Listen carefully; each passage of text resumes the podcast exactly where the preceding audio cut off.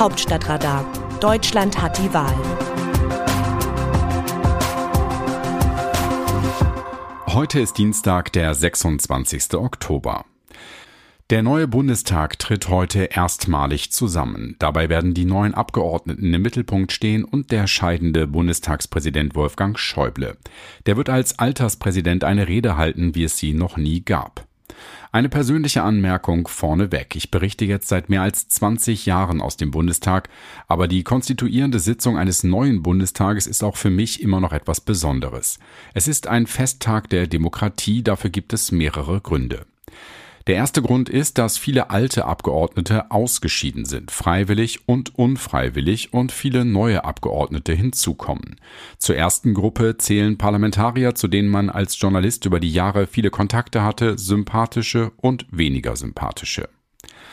Zur zweiten Gruppe zählen Parlamentarier, die zum ersten Mal in das Hohe Haus einziehen und es im wahrsten Sinne des Wortes auffrischen.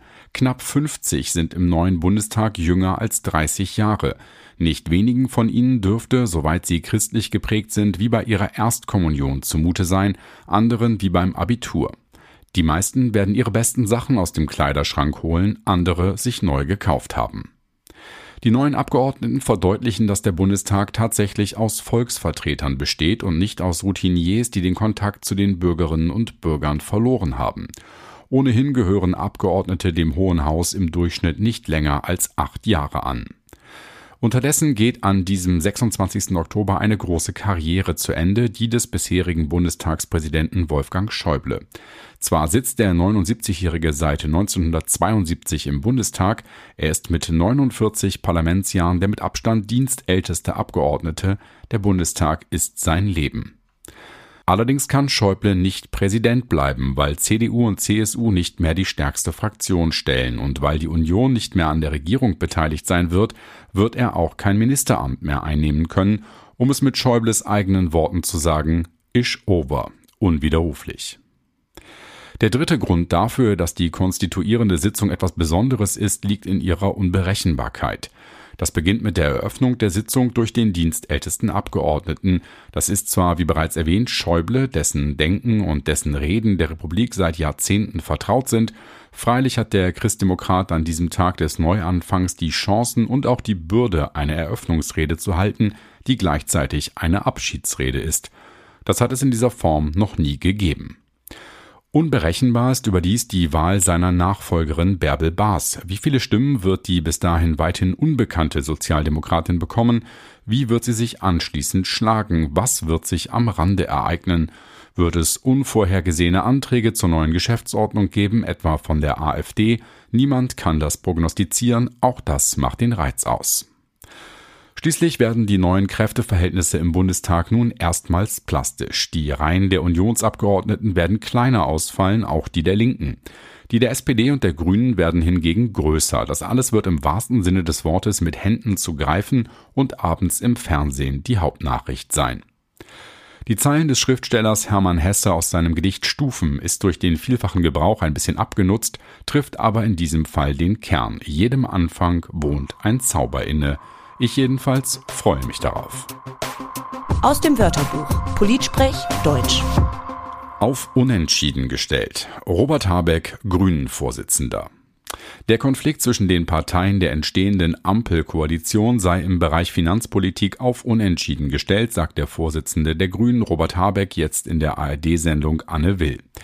Dies gelte insbesondere im Bereich Steuern. SPD und Grüne wollen Steuern erhöhen, die FDP will das nicht.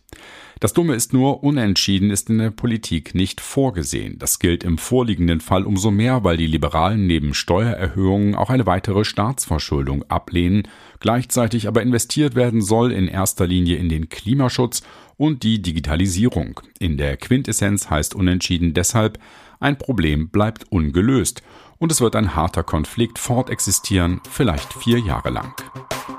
Wie sehen andere Nationen Deutschland?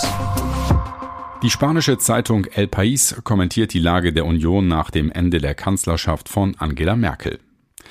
Der Abgang von Angela Merkel lässt die Konservativen in Deutschland in eine doppelte Depression fallen. Die bei der Bundestagswahl erlittene Niederlage bestätigt eine ideologische, programmatische und politische Krise, die auch den Rest Europas betrifft. Das Rekordtief von 24,1 Prozent offenbart eine tiefere Lehre. Der Kampf um Laschets Nachfolge muss auch Antworten der Konservativen auf die neuen globalen Probleme finden. Das gilt auch für das übrige Europa. Merkel verlässt ihre Partei, ohne ihr ein Programm zur Gestaltung der Zukunft in so zentralen Bereichen wie dem Kampf gegen den Klimawandel und der Förderung der Entwicklung gegeben zu haben. Das ist ein Mangel, der Folgen für das übrige Europa hat. Lange Zeit war die Mitte-Rechtskraft von Konrad Adenauer und Helmut Kohl den Konservativen auf dem ganzen Kontinent ein Vorbild.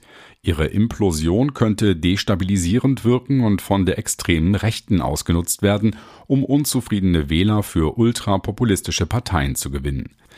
Das Fehlen der Stimme der deutschen Christdemokraten würde Nationalisten wie Viktor Orban in Ungarn oder Jaroslaw Kaczynskis in Polen den Weg ebnen. Das Autorenteam dieses Newsletters meldet sich am Donnerstag wieder, dann berichtet meine Kollegin Eva Quadbeck. Bis dahin, Text Markus Decker, am Mikrofon Jan-Bastian Buck.